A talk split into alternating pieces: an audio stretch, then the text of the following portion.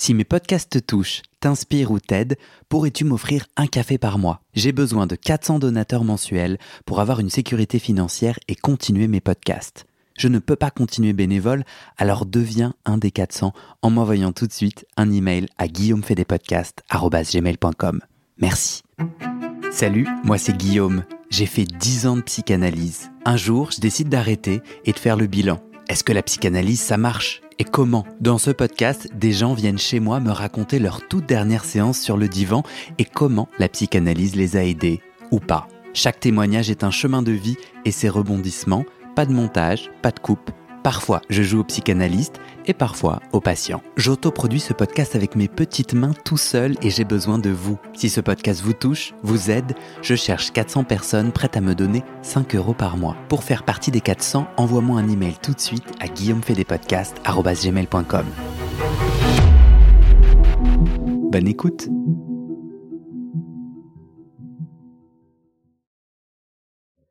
Bonjour et bienvenue pour le troisième épisode de ce podcast, mon der... Non. Ah, c'est sûr si je sais pas dire le nom du podcast. Bonjour et bienvenue pour le troisième épisode de ce podcast, ma dernière séance de psychanalyse. Pour celles et ceux qui nous rejoignent en cours de route, moi c'est Guillaume et j'ai arrêté ma psychanalyse après dix ans de thérapie contre l'avis de mon thérapeute. Alors pour m'aider à comprendre ce désaccord et mon chemin d'analyse, j'ai lancé ce podcast pour échanger avec des analysés sur leur dernière séance et comprendre comment la psychanalyse a changé ou non leur vie. Dans cet épisode, c'est Julie qui me raconte son année et demie en psychanalyse, comment ça lui a permis d'avancer sur son rapport à l'autre et au choix, mais aussi comment le lien avec son analyste est devenu mortifère, comme elle dit, dérivant petit à petit, sortant du cadre des séances jusqu'à rompre brutalement il y a un mois. Moi, je ne crois pas être arrivé à faire sortir mon analyste du cadre ou de son silence. Et je dois dire que c'est pas faute d'avoir essayé.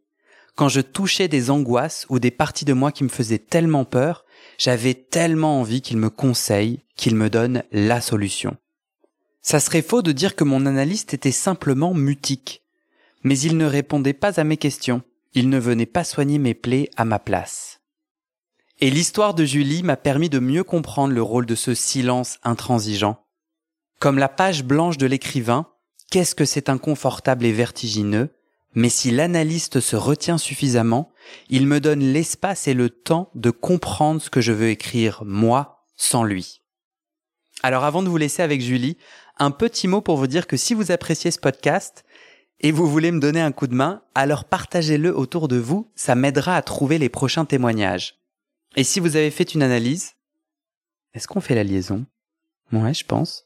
Et si vous avez fait une analyse, bon, et si vous avez fait une analyse et que vous pouvez témoigner, envoyez-moi un email à guillaumefedepodcast.gmail.com. À très bientôt. Hop. Est-ce que tu peux me dire un truc? Ouais, que j'ai adoré ton épisode 2 parce que je pense que j'aurais pu l'entendre parler des heures, ce charmant monsieur, euh, de son analyse. Ben merci, ça y est, on est bon. Ça marche, ça marche.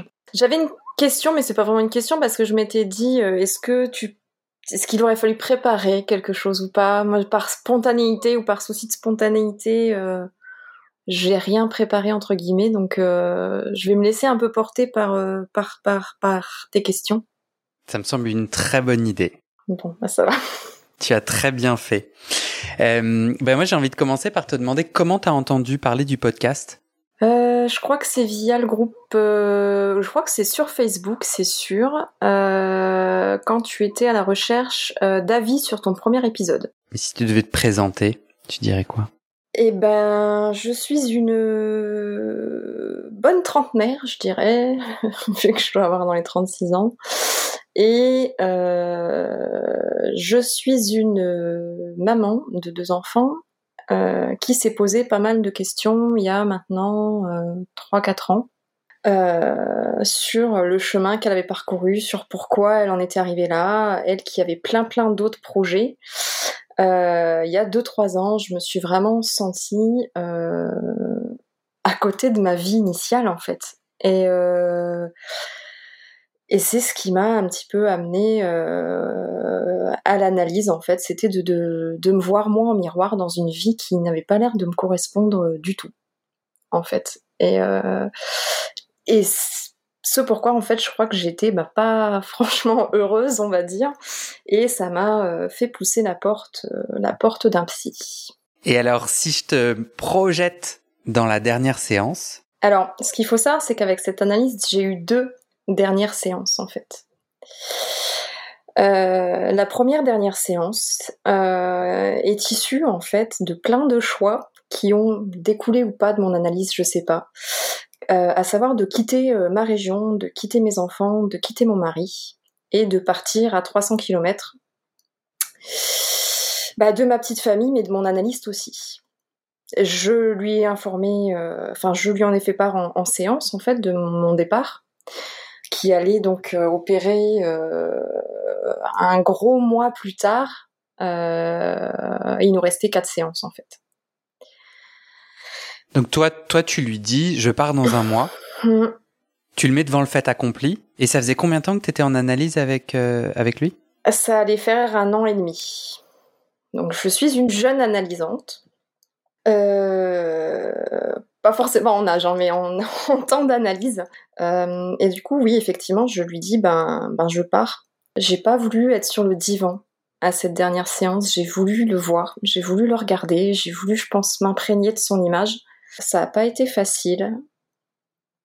Euh, c'était c'était une séance particulière, ouais. Je pense que on officialisait le statut d'ex-psy. Euh, on officialisait le fait que j'allais ouais, partir, quitter, euh, le quitter, quitter ma vie. Et, euh, il a essayé de me rassurer tout du long, en me disant que la nouveauté, ça allait m'ouvrir des portes, que j'allais enfin pouvoir trouver ma place. Enfin, il s'est pas mal exprimé. Et mine de rien, euh, j'avais tenu tout du long de cette séance-là, et à la fin, quand il me dit bon, bah, les fameux mots, on va s'arrêter là, j'ai fondu en larmes. Fondu en larmes de le quitter euh, que ça s'arrête, alors que je trouvais qu'on avait mis le doigt sur plein de choses. Enfin, euh, merde, je quittais tout quoi. Je quittais mes enfants, je quittais mon mari, je quittais ma ville, je quittais tout. Euh, je le quittais lui. Enfin, c'était et et aujourd'hui, je sais pas dire ce qui m'a pris de choisir un poste à 300 km. Je suis partie. Je me souviens de lui avoir dit euh, que c'était facile pour lui, il s'en fout des analysants, il en a, il en a d'autres, quoi. Mais moi, j'allais partir et j'allais partir, euh, j'avais plus d'analystes, quoi. Euh, et, il a dit une phrase qui m'avait marqué quand même à l'époque, c'est, il m'a dit, je ne vais pas évoquer ici ce que notre séparation m'évoque. Et, et je sais pas, en fait, il avait l'air touché, il avait l'air aussi. Euh, et ça, ça m'a, ça m'a touché de voir mon analyse touchée, en fait.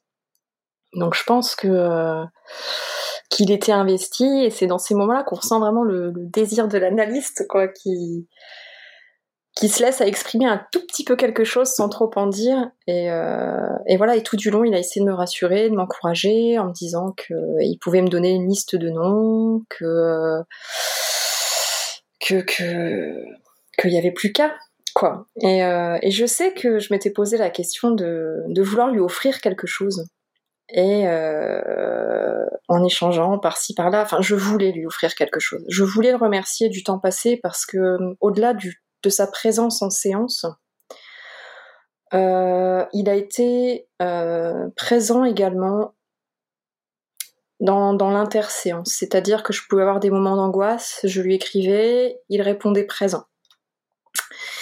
Et euh, pour tout ça, en fait, j'avais envie de le remercier parce que j'ai l'impression qu'il avait fait un peu plus que, euh, que ce qu'un analyste fait en temps normal.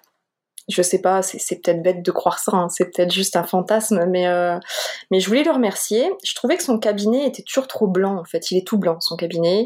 Un canapé, un divan, j'allais dire un canapé. Un divan noir, son fauteuil rouge et un autre fauteuil, quoi. Le reste, c'est blanc, blanc, blanc. Et je lui ai dit, je lui avais toujours dit que c'était trop blanc.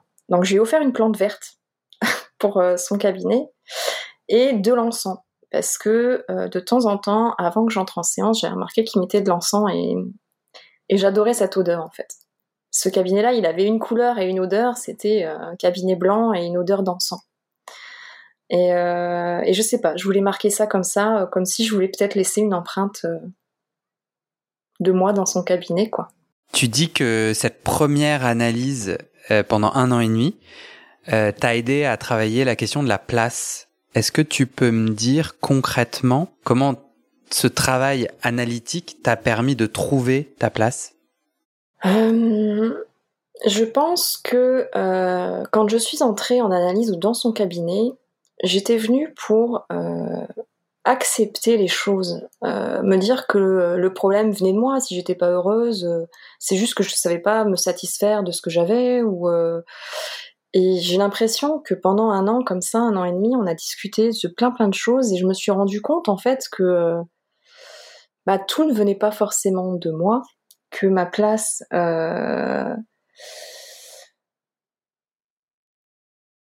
qu'en fait la place qu'on m'avait donnée c'était pas celle que moi je voulais mais que je m'étais peut-être laissé euh, porter et que euh, aujourd'hui j'avais compris que je pouvais m'autoriser. C'était ça son truc en fait. C'était m'autoriser à avoir des désirs. Il m'a poussé là-dedans en fait. Écoutez vos désirs retrouvez vos désirs. Et je pense que je les avais totalement perdus euh, au moment où je suis allée le voir. De plus savoir euh, qui j'étais, ce que je voulais vraiment, quels, étaient mes désirs à moi en fait. Euh, et, cette année et demie là, on a beaucoup travaillé là-dessus en fait, sur le fait de s'autoriser à avoir des désirs et euh, et, d'y aller quoi. Est-ce que tu sais me dire ce que l'analyse a révélé pour justement t'aider à mieux définir tes désirs, ta place? Comment elle a agi? Alors, je pense qu'on était en train de mettre un doigt sur quelque chose. Et euh, en fait, on a mis. Euh, on a fini par travailler euh, sur ma relation de dépendance, que ce soit à des personnes, à des substances, à... Et ça, et ça, à la base,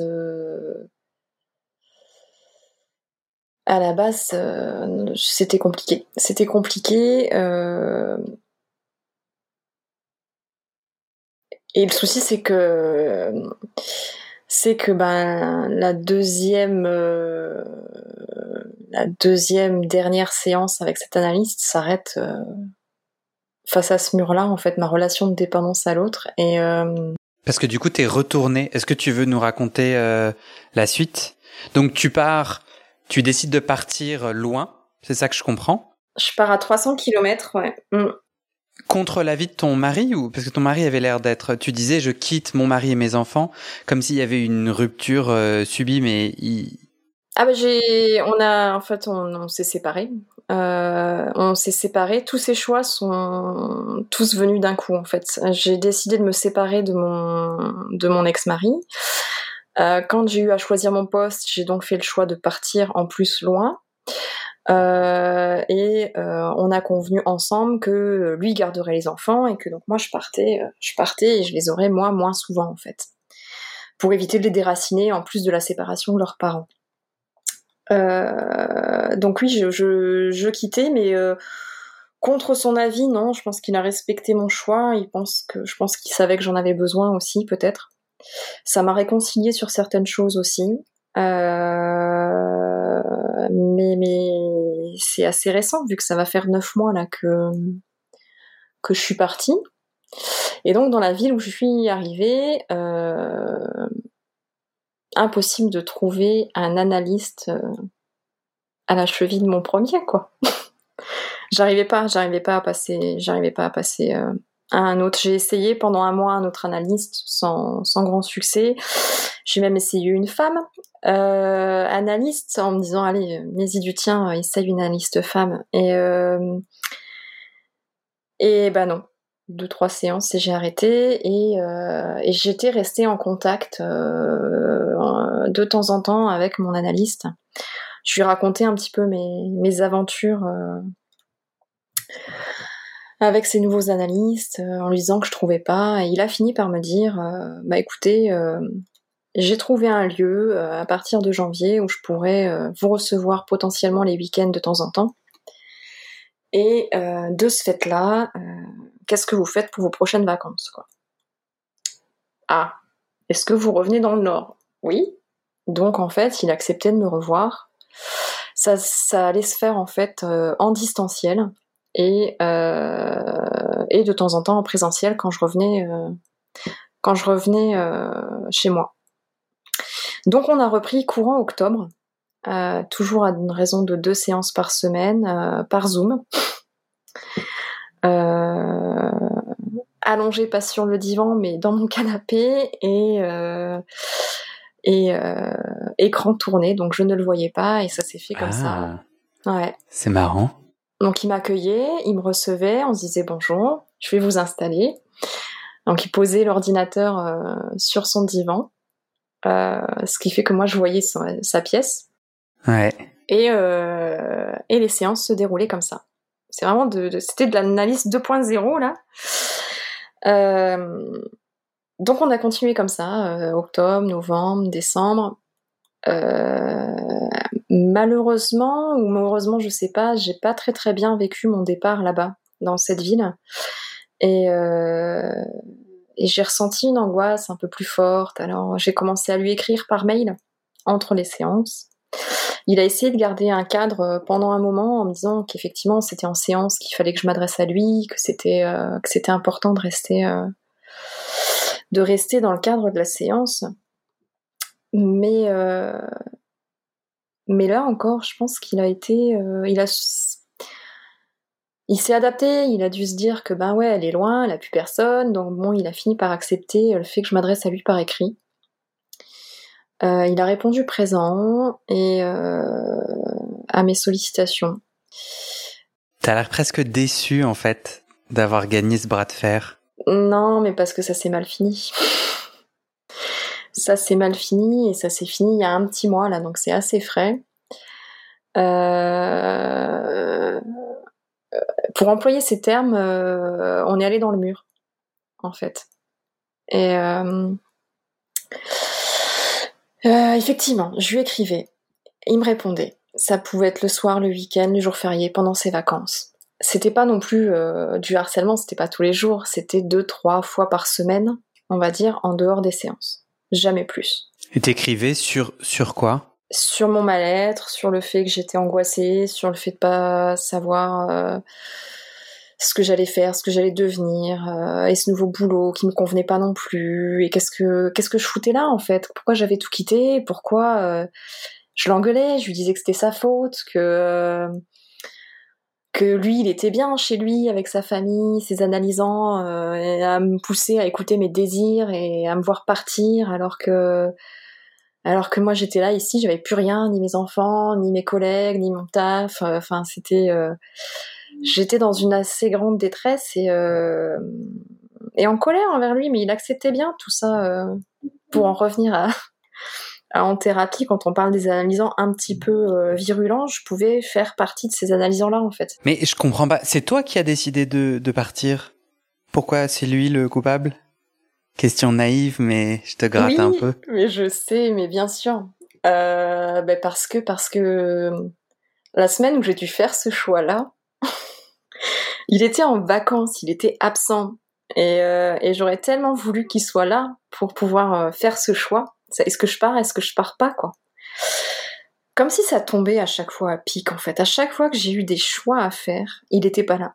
Il était en vacances ou euh, et, euh, et parce que c'est plus facile de rejeter la faute sur, euh, sur son psy. Que d'assumer ses propres choix, je pense. Je dois bien, je dois bien admettre qu'il doit y avoir de ça. Et que comme il tolérait bien ce genre de choses, ben, ben ouais, je, je, je m'en prenais à lui et. Euh... Hmm. Mais t'avais parce que moi je me souviens de, bien sûr, de d'engueuler mon psy d'engueuler mon analyste euh, et de le rendre coupable. En fait, euh, mais en, donc c'était en séance, j'étais allongé et je sentais qu'en fait, euh, en extériorisant cette colère, j'étais pas dupe. Hein, je savais bien que le, pauvre le pauvre gars, il, il c'était absolument pas son sujet. C'est pas lui qui avait rien fait du tout, que c'était moi. Euh, mais je crois que ça, je sais pas, c'est comme si ça ramenait un peu d'oxygène Mm. Et que j'arrivais ensuite après à atterrir en me disant, bon, en fait, euh, maintenant que cet excès de colère est sorti, euh, qu'est-ce que j'en fais? Est-ce que toi, t'avais avais, l'impression que les emails te permettaient ça? C'est-à-dire, tu tu t'épandais un peu et après, t'arrivais à en faire quelque chose ou pas? Euh, il essayait de me ramener, de me ramener dessus en séance en fait, mais bizarrement j'avais du mal. J'évoquais souvent en séance des choses que j'avais du mal à verbaliser. Je pense que c'est pour ça qu'il tolérait mes écrits, que c'était pas juste pour sortir du cadre, quoi. Mes écrits m'apportaient quelque chose et ses réponses, parce qu'il répondait, m'apportaient quelque chose. Et, et m'ont permis d'avancer, en fait. Et, et parce que enfin, plein de fois, je pense que plein de fois, on a envie d'abandonner l'analyse parce que c'est dur, parce que c'est violent, parce que parce qu'on en a marre d'avoir le nez, euh, excuse-moi, mais dans la merde, quoi. Et, euh, et, et, ouais, je pense que c'est toute cette violence-là de l'analyse qui fait que c'est dur. On se demande si on est fait pour ça, si on est assez solide pour ça, si. Euh... Mais je comprends pas. C'est, euh, euh, tu disais ça, vos échanges par email t'aidaient. Et concrètement, ça te, ça t'aidait à quoi? Ben, à me raccrocher à, à quelqu'un, à quelque chose en fait. Euh, il était présent, j'avais besoin de savoir qu'il était présent, j'avais besoin de savoir que j'étais pas toute seule pour affronter, euh, pour m'affronter en fait. M'affronter me fait peur en fait. M'affronter euh, me fait peur et et de le faire toute seule, ça m'angoisse, c'est terrible. C'est terrible de se retrouver seule face à soi-même en fait. Enfin, pas pour tout le monde, mais pour moi en tout cas, je trouve ça pour y être confrontée. Là, j'étais persuadée que qu'atterrir seule dans une nouvelle vie, euh, ça allait être la libération. Euh, euh, J'allais euh, revivre une seconde vie. En fait, pas du tout. C'était le vide sidéral. Et, et, je pense que je me suis raccrochée à lui. Et, et lui était là pour me montrer qu'il était présent. Peut-être trop, euh, parce que du coup, euh, ça a créé un lien de dépendance en fait. J'avais besoin de lui et j'avais besoin de ses réponses en fait. Euh, il m'avait habitué à ça. Il m'avait habitué à, me répondre peu importe quand. Ça pouvait être le soir, le week-end, les vacances, comme je l'ai dit, et j'avais des réponses j'ai envie de dire des fois que j'avais rien demandé hein, à la base, j'avais pas demandé à ce qu'il me réponde, mais il l'a fait et. Euh... Bah ça c'est pas vrai, si tu me permets. En tout cas, tu te réécouteras et t'as dit le contraire. Bon alors, et je suis aussi, je suis aussi de mauvaise foi. Et, t'as le droit. Euh, et, je, et heureusement que c'est enregistré, sinon je nierais l'avoir dit, bien sûr. Euh, mais, euh, mais oui, non, mais si, j'avais besoin de ces réponses. Mais à la base, euh, au tout début, quand j'ai commencé à lui écrire, parce qu'on se dit, on n'écrit pas à son analyste, ça ne se fait pas. On sort pas du cadre des séances, c'est il faut pas. Et, euh, finalement, en échangeant avec d'autres personnes, on se dit, mais si, tu peux tout lui faire, tout lui dire. Lui, il n'est pas obligé de répondre. C'est ton analyste, il est là pour euh, recevoir, entre guillemets. Et, et j'y suis allée, je lui ai écrit, et je m'attendais pas forcément à avoir des réponses au début. Donc après, j'en ai eu. Et c'est devenu une relation parallèle. Même lui a admis un jour, euh, il m'a écrit ça de manière plutôt bien. Euh, il m'a dit votre analyse avec moi, j'ai le sentiment que votre analyse avec moi se joue sur euh, sur une partition à deux portées. L'une représentant les séances et l'autre représentant vos écrits. Le transfert allant de l'une à l'autre. Voilà, il a dit ça comme ça. Et, euh, et à partir de ce moment-là, il acceptait effectivement. Euh, il acceptait les écrits de manière plus plus ouverte. Là où au début il me recadrait, il essayait de me dire les écrits c'est pas la solution, l'analyse c'est la parole quoi, c'est les mots, mmh. c'est. Mmh. Et alors tu disais, euh, tu disais que ça s'est arrêté récemment. Est-ce que tu veux me raconter la dernière séance? Alors, il y a, euh, ouais, la dernière séance, c'est la dernière séance où je lui indique euh, que compte tenu de l'échange mail qu'on a eu euh, quelques jours plus tôt, j'étais plus en mesure de continuer. Je pense que je l'ai poussé à bout. Je l'ai poussé à bout et dans un mail, il s'est lâché. Et, euh, et, il a exprimé, alors euh, il me dit que non, par la suite un ras-le-bol. Euh, c'est pas un ras-le-bol. Il m'a dit que c'était qu'il avait atteint une limite. Je pense que je lui en demandais trop. Que le lien de dépendance qui s'était instauré était un lien de dépendance mortifère. C'était pas, c'était pas sain. Euh, mais euh, ce qu'il a exprimé lors de son dernier mail, je lui en ai voulu, mais d'une force. Euh, c'était violent, j'avais trouvé ça méprisant, j'avais trouvé ça hyper dur à encaisser. Et, euh, et à la fin de cette séance-là, je lui ai dit que je me sentais pas capable de poursuivre, quoi. Et, euh, et je sais qu'il m'avait dit, bah nous voilà effectivement euh, face à un problème irréconciliable, quoi. Et, euh, je lui ai dit oui. On a arrêté comme ça, et, euh, et quelques jours plus tard, je me suis dit, mais, euh, mais, mais non, t'étais à deux doigts de toucher quelque chose du bois. Tu voyais euh, le lien, enfin, on a vu ensemble le lien qu'on avait instauré ensemble. Ce lien à moi mortifère de dépendance à l'autre. Si tu dois dépasser ça, dépasse-le avec lui. Repose un cadre, repasse à une séance par semaine, euh, travaille, travaille ça, euh, reviens dans le cadre, reviens dans le cadre à fond. C'est marrant parce que tu as dit repose un cadre, c'était comme si c'était toi l'analyste en fait, comme si c'était toi qui posais le cadre ou, ou le déterminais. Euh... Je nous ai déjà rêvé dans, dans, une, dans une analyse mutuelle en fait, c'est-à-dire que je nous ai déjà rêvé l'un et l'autre sur des divans, tête bêche en fait, l'un en face de l'autre. et, ouais. Euh... et euh, ouais, repose un cadre. Ouais. C'est marrant parce que euh, moi, ma souffrance, euh, moi, la, ma plus grosse souffrance par rapport au cadre de l'analyse et au fait que je la contrôlais pas, elle était à deux endroits. Euh, ces absences de réponse. En fait, quand je, je l'alpaguais, quand mmh. et en fait, c'était tellement libérateur qui se taise parce que moi, je, me, je, je, vois tout à fait ton enjeu du désir et de la place. Enfin, en tout cas, je m'y connecte personnellement. Et le fait qu'il se taise et qu'il me fasse, qu'il me laisse faire face à moi, m'a été tellement utile.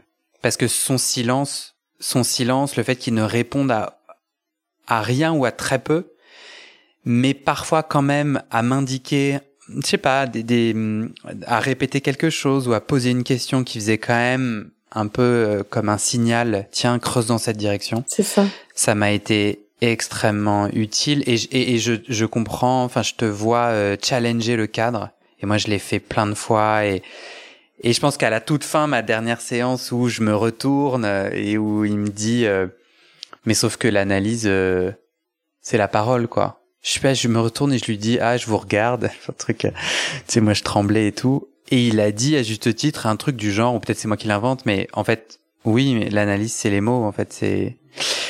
Et moi, j'étais content de casser le cadre, de dire, bah en fait, c'est terminé. Et c'était très important pour moi qu'il reste lui dans son rôle. Mais aujourd'hui, je me rends compte de ça en fait, et lui s'est rendu compte de ça aussi.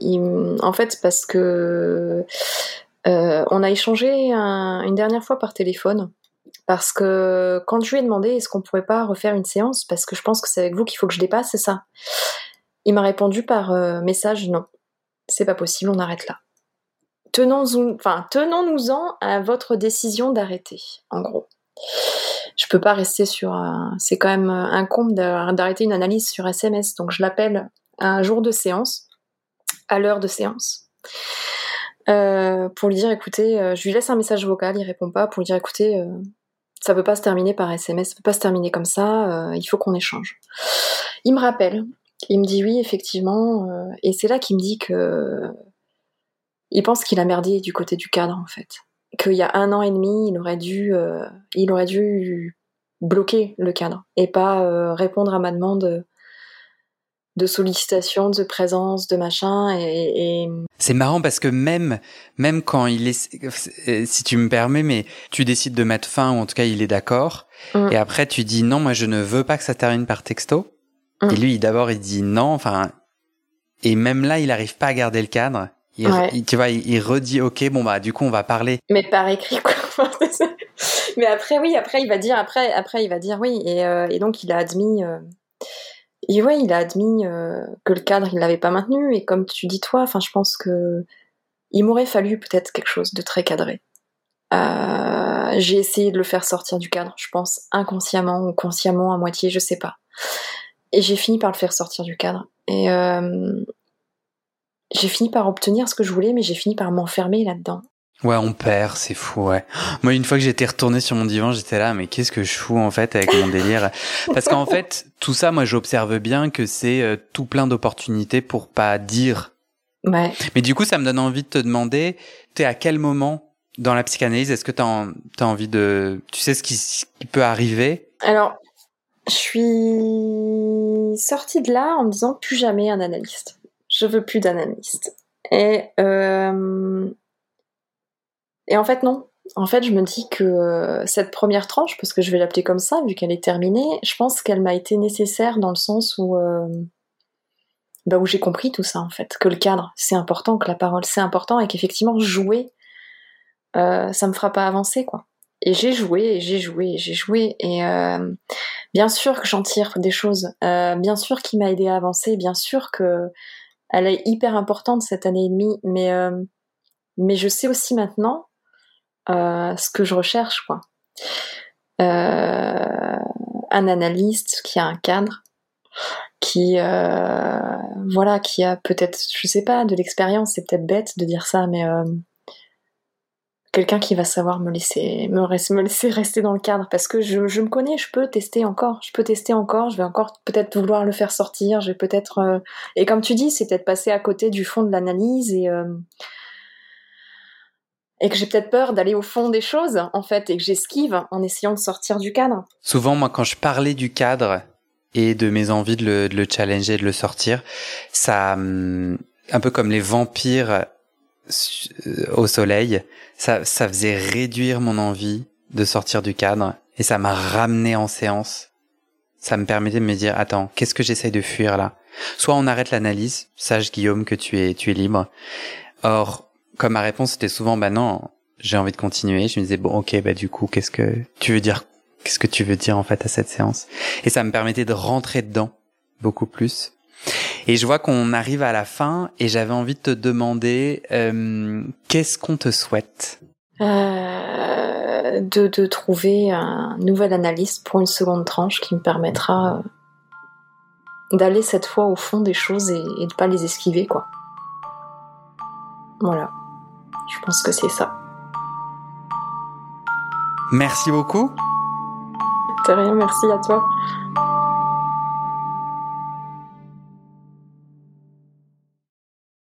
Et c'est la fin de cet épisode. Vérifiez dès maintenant si la suite est déjà publiée.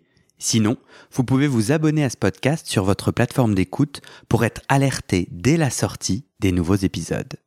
Et si vous aimez les témoignages intimes comme celui que vous venez d'écouter, j'ai deux autres podcasts qui pourraient bien vous plaire. Je vous les présente. Histoire de devenir moi. Ça, c'est un podcast dans lequel des gens ordinaires me racontent un tournant déterminant pris dans leur vie.